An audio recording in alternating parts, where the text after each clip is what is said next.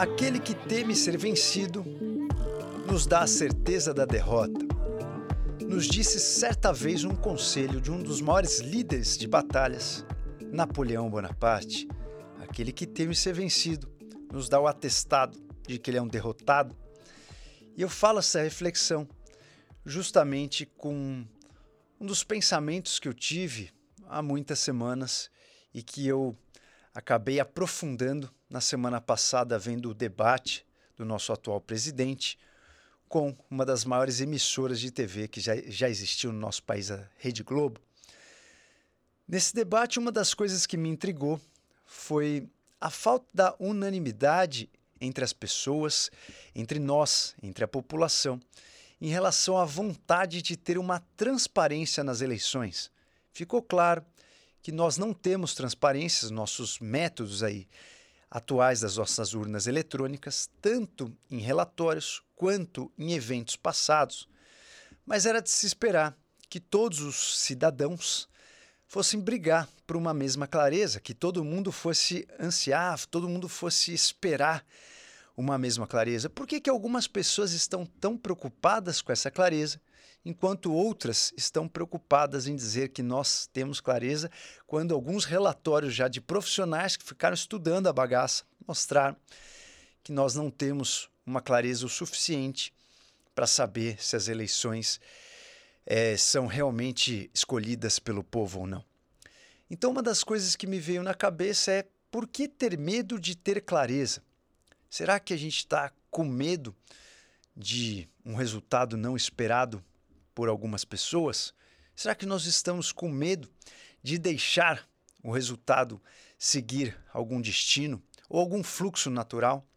E aí eu lembro um pensamento muito interessante do estoicismo que a gente deveria obter nesse momento toda vez que você pensar em brigar com alguém pelas suas escolhas políticas. Vale antes a gente pensar como a gente escolhe um candidato. E eu vou aqui refletir em algumas maneiras de como a nossa cabeça pode chegar a uma conclusão de apertar um certo número na urna.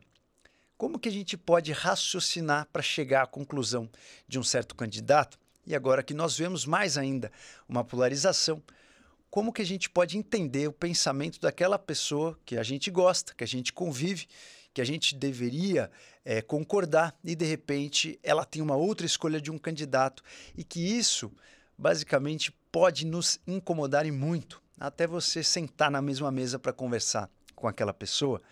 Então, como que alguém escolhe um candidato? Quais são as clarezas mentais da sua escolha? E aí, aquele pensamento estoicista vai ficar para logo mais até o final desse vídeo, para a gente aprender a lidar com esse momento. Primeira coisa que você define em uma reflexão sobre talvez algum candidato é justamente é, um efeito que pode ocasionar a sua escolha, que são as suas escolhas pessoais, a sua segurança pessoal e alguns conflitos de interesse com a própria vida. Resumindo, o quanto determinado candidato vai afetar a sua vida ou não. A maioria das pessoas escolhe um candidato pensando na sua própria existência. Então, eu vou dar um exemplo para vocês.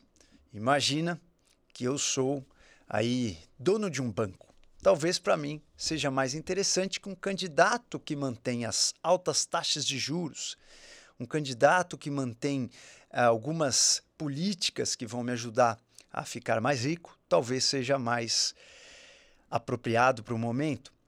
Agora imagina que eu sou talvez um estudante acadêmico, o candidato que vai me ajudar com incentivos do governo para que eu estude, talvez seja um candidato mais apropriado para mim. Imagina que eu sou um comerciante, aquele candidato que apoia o livre comércio, que diminui taxas, que faz com que a minha vida seja mais fácil, talvez seja mais apropriado para mim. Poucas pessoas analisam um candidato pensando no todo. Poucas pessoas analisam um capitão de um barco pensando no barco todo, mas a maioria pensa como ele vai dirigir, aonde está minha cabine, será que eu vou balançar mais ou será que minha cabine vai balançar menos? Então muitas pessoas escolhem o seu candidato baseado na sua história pregressa, no seu passado, nas coisas que aconteceram na sua vida e no seu presente, tentando prever um pouco do seu futuro. Como seria meu futuro se um candidato A ganhasse e se o candidato B ganhasse? Esse é um dos maiores pontos que muitas pessoas identificam um candidato. E pior do que isso, muitas pessoas analisam dessa forma individualista um candidato, mas com uma análise superficial. Eu pego pontos que alguém falou, eu pego pontos que eu ouvi, que eu li, de uma forma rápida, sem análise profunda, e tenho aquele gut feeling de que aquilo vai ser melhor para mim no futuro. Eu penso em mim, no meu futuro, na minha família e escolho o meu candidato. Essa é a primeira forma com que muita gente escolhe o seu próprio candidato. A segunda forma, que influencia muito na nossa escolha, são alguns vieses cognitivos. São trajetórias na nossa mente, que é um atalho toda vez que você precisa tomar uma decisão entre A ou B, uma decisão difícil, muitas vezes o seu cérebro não quer gastar energia com aquilo, você não quer ficar cansado, você não quer se estressar e você escolhe um atalho. Quando você escolhe um atalho, muitas vezes esse atalho vem com um viés. A simplificação muitas vezes traz um viés, traz um erro e um erro muito fácil, um erro muito acessível, um erro onde muitas pessoas cometem o mesmo erro. E um dos vieses cognitivos que a gente pode cometer, um dos atalhos que a gente pode pegar, chama-se efeito manada. Você faz aquilo que está todo mundo falando. Né? Se alguém, por exemplo, está na Avenida Paulista andando e de repente vê uma multidão correndo, gritando abelha, por mais que você não tenha visto nenhuma abelha, você vai sair correndo junto com a multidão por mais que você esteja atrasado e o seu fluxo esteja na outra direção. Isso, inclusive, já foi pauta da pegadinha do Ivo Holanda, pegadinha que era o câmera escondida do Silvio Santos, eu me lembro. Saiu um cara lá, abelha, abelha, abelha, abelha, e de repente todo mundo corria para o mesmo lado. Então, o efeito manada é um viés cognitivo que você facilita suas decisões. O que o teu grupo está tomando de decisão, o que a maior parte das pessoas que você vê ali do teu lado, numa decisão gritando e falando que isso é perigoso, aqui não sei o quê, o outro é genocida, o outro é ladrão. Então você vai pegar esse efeito e vai correr para onde todo mundo está correndo. Então esse efeito manada é um viés cognitivo que ajuda muito você a tomar uma decisão rápida, sem ficar lendo coisa, lendo artigos, sem ficar aprofundando nas suas pesquisas, e aí você toma a sua decisão. Um outro viés cognitivo, daquelas pessoas que já aprofundam um pouco mais, é o viés da confirmação. Eu já sei em quem eu vou votar, eu já sei qual é o meu candidato, então eu vou ler só notícias que favorecem aquele candidato. Aquelas coisas que falam mal do candidato eu considero fake news. Então o viés da confirmação faz com que o meu cérebro descarte aquilo que eu não quero e preste atenção, foque em tudo que eu gostaria de ouvir enfoque em tudo que eu queria saber de algum candidato para provar aquela minha decisão que já foi tomada. Eu só estou buscando dados para apoiar minha decisão, para colocar minha cabecinha no travesseiro e dizer realmente que foi a minha melhor decisão. Então, além do conflito de interesse, além dos interesses pessoais de cada um, os vieses cognitivos ou os atalhos numa decisão são muito importantes para você escolher o seu candidato. Poucas são as pessoas que ultrapassam essas duas maneiras de escolher o candidato. Poucas são as pessoas que dão um passo para trás, dão um passo na neutralidade e falam: tudo bem, esse candidato seria melhor para mim, mas será que isso vai ser melhor a longo prazo? Se eu realmente tiver melhor, mas todo mundo tiver pior, a violência vai aumentar, as pessoas vão estar mais infelizes e talvez mais para frente o mercado não esteja tão bom e daqui a 20 anos isso para mim seja pior. Será que o melhor para mim agora vai ser o melhor para mim o resto da vida? Será que o melhor para mim também vai ser o melhor para todo o nosso povo? Então, poucas são as pessoas que se colocam numa posição de neutralidade para tomar a atitude em relação à escolha do teu candidato. Então, o terceiro modo de você escolher seu candidato é de um modo consciente. É você analisar com neutralidade sair dos vieses cognitivos, identificar os seus conflitos de interesse. Hum, para mim era melhor esse candidato ganhar por conta disso. Putz, então deixa eu analisar com calma essa situação porque eu sei que eu vou tender a ir para esse lado. Vamos ver o que o outro lado tem para dizer. E uma coisa muito peculiar que eu fiquei analisando nesse tempo é que muitas pessoas deixam de considerar o quesito moral. Poucas pessoas consideram o quesito moral importante, o quesito transparência, não só na transparência, como eu falei, das urnas, como transparência nas palavras, transparência em, em resolver e, e contar para o povo como as decisões são feitas, transparências em todos os processos. Então, poucas pessoas consideram a transparência um critério importante para sua escolha. Poucas pessoas consideram a ética um critério importante. A gente finge que considera, a gente tenta achar coisas ali que a gente apoia o viés da confirmação. E muitas pessoas simplesmente ignoram a ética focando nos benefícios próprios. Então, muitas vezes, você vai achar coisas do candidato A para justificar que ele é um candidato ruim, e você vai achar coisas do candidato B para justificar que você deveria votar nesse candidato B. Então, um alerta que eu faço nessa reflexão é tentar sair desses vieses, dar um passo para trás e pensar em todos os pontos. Quais são os pontos mais importantes que você considera para alguém dirigir a sua nação? Quais são os pontos mais importantes que você gostaria que alguém, por exemplo, dirigisse a sua casa. Quais são os pontos mais importantes que você considera se você fosse buscar um novo sócio? E aí, assim, você também pensa em quem poderia ser um líder para sua nação. Uma das coisas que me chocou, eu coloquei um quiz, um viés ali, no, um, uma enquete ali no, no meu Instagram. As pessoas, se, se você achou no debate uma palhaçada desrespeitosa ou se você achou que o Bonner foi muito bem. E 80% das pessoas votaram que acharam uma palhaçada desrespeitosa. 20% das pessoas votaram que aquilo lá foi um, debate muito interessante, muito bem conduzido pelo Bonner. Mas o mais importante não é ah, o resultado dessa enquete que eu coloquei ali, com mais de 3 mil pessoas que votaram. O mais importante é justamente a gente pensar em todas as mensagens que eu recebi depois dessa enquete. Eu recebi algumas mensagens apoiando o presidente, falando: é, esse debate foi. E muitas mensagens dizendo que aquela minha enquete era um apoio ao presidente, que era um absurdo, que o presidente era isso, era aquilo, genocídio, não sei o quê. E eu não falei nada na enquete se eu estava apoiando ou vetando. Eu só coloquei uma enquete. Você acha que isso foi uma palhaçada? Você acha que o Bonner mandou bem? E muitas pessoas vieram raivosas mandando mensagem para mim no meu direct, dizendo que eu estava apoiando o presidente e não sei o quê, e biriri, como que eu podia apoiar o presidente? Que, nossa, como você ousa fazer isso? E eu achei muito curioso, porque independente de apoio ou não apoio, eu já fiz aí mais de 230 episódios de podcast, muitos deles com entrevista, e eu, eu entendi nesse período aí de mais de 200 entrevistas o que é você entrevistar alguém, como é você deixar a pessoa à vontade, como é você ser desrespeitoso ou ser tendencioso, como é você. Eu já tanto fui entrevistado por muitas pessoas, como entrevistei muitas pessoas e entendo exatamente qual que é o acordo cordial entre o entrevistado e o entrevistador, como a gente pode agir com ética. E realmente, se a gente fala em ética, ali foi uma entrevista extremamente antiética e antiprofissional, no ponto onde a gente ficou abordando questões completamente superficiais e que isso talvez seja uma reflexão boa para o nosso país. Por que uma reflexão boa?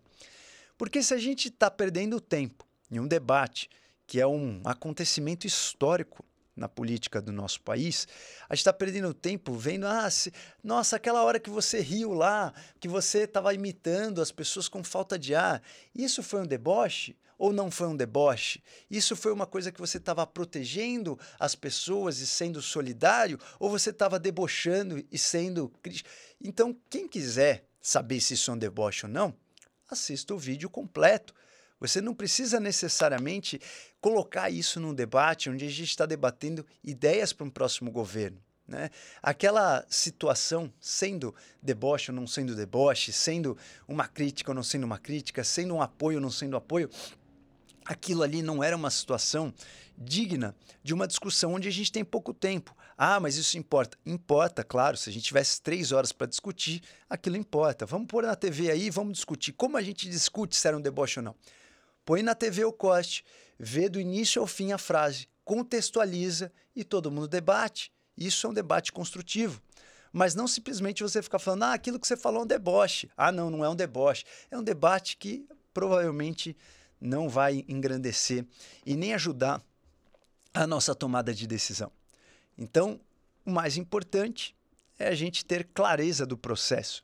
Por mais que você tenha gostado ou não do debate, não foi um debate de uma forma muito respeitosa no sentido entre entrevistado e entrevistador.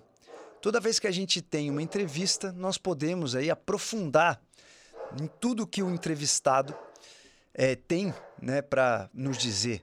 Dá tempo para responder e usar a entrevista o tempo de uma forma fiel e de uma forma mais proveitosa possível. Isso não aconteceu. Então, talvez valha a gente refletir o porquê que isso não aconteceu. O porquê que pontos, por exemplo, como a transparência nas eleições não foi tão importante nessa discussão. E, e vale a gente pensar agora o conceito estoico, né, que é o conceito de entender o fluxo das coisas e o fluxo da natureza e buscar a maior transparência possível. Se você quiser que um candidato A ou candidato B ganhe, o mais importante é desejar a clareza. Se por um acaso você quer muito que um candidato A ganhe e por acaso ganhar o candidato B, se isso for feito na base da construção da clareza e realmente escolhido por todos, é o destino que está na natureza. E vale nós não sermos crianças mimadas para tentar mudar esse destino de formas artificiais e fingir que nós não estamos vendo aí que não existe uma transparência nas eleições. E aí vale a gente colocar esse conceito que eu falei para vocês do estoicismo, que é o amor fati. É você ter amor pelos fatos que acontecem, é você ter amor pelo aquilo, pela, pelo fluxo natural do que acontece. Muitas vezes a gente desejar algo além do, do acontecido nos faz mal. Aquelas coisas que a gente pode interferir e pode mudar de uma forma natural, de uma forma utilizando um pouco do nosso livre-arbítrio, se é que temos, tudo bem, você pode utilizar, né? Ah, eu tô atrasado, eu vou correr aqui, não vou ficar gastando tempo me vestindo, porque eu vou colocar a primeira roupa que vem na frente porque eu estou atrasado. Eu posso mudar o destino do meu atraso. Mas por um acaso, se o meu voo está atrasado porque está chovendo, eu não posso mudar o destino disso. Então eu posso aceitar e acatar e falar, putz, ainda bem que está chovendo. Muitas árvores vão ser beneficiadas com essa chuva. E aí eu posso simplesmente, vamos curtir esse momento, já que eu não vou voar, vou continuar lendo aqui meu livro no aeroporto.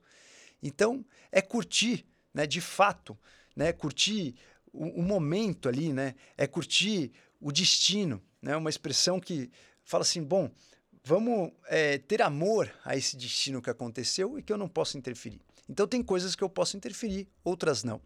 Então, se a gente está disposto a batalhar pelo nosso maior valor, que seriam as leis morais, as leis éticas, que a gente tem essas leis morais, as leis de transparência e de honestidade, e se por acaso o destino for o candidato B, amor fati. Então vamos curtir esse destino. Se todo mundo preferir assim, talvez é um processo que nós temos que passar mas não interferir nesse processo de uma forma artificial. Então, independente de quem você tenha escolhido, o mais importante é a gente ter transparência, honestidade e clareza. Então, eu não consigo entender, eu não consigo aceitar as pessoas passarem por cima desse fato que não existe transparência nas nossas eleições. Então, esse é um fato que me assusta, que poderia ter sido discutido de uma forma mais profunda, por exemplo, nesse debate, do que se existiu uma piada ou não, se existiu sarcasmo ou não, qual é a forma de alguém comunicar, se aquela forma é uma forma ideal, não é a forma ideal. O importante é a mensagem ser passada. Muitas vezes as pessoas não comunicam da melhor maneira. E se a gente está discutindo a comunicação, é interessante que a gente deixou de discutir um pouco a corrupção, estamos discutindo agora a forma de comunicar, muito mais do que a corrupção. É muito interessante a gente analisar esse fato e lembrar que muitas pessoas não estão colocando a nossa maior importância nessa escolha, que é o sentido ético. Uma passagem do Kant, que foi um dos maiores filósofos estudiosos da ética, disse uma coisa muito interessante. existe duas coisas que engrandecem a alma e de uma forma crescente e de uma forma ininterrupta. E essas duas coisas, uma delas são as estrelas no céu e outra é a nossa lei moral, a nossa lei interna. Quando a gente pensa nas estrelas no céu, nós nos damos conta do tamanho da nossa pequenez, nossa insignificância frente à grandeza do universo. Por outro lado, quando nós nos damos conta da grandeza da alma, que é ter moral internamente, que é você estar de acordo com as suas leis morais, nós lembramos do tamanho da nossa grandeza.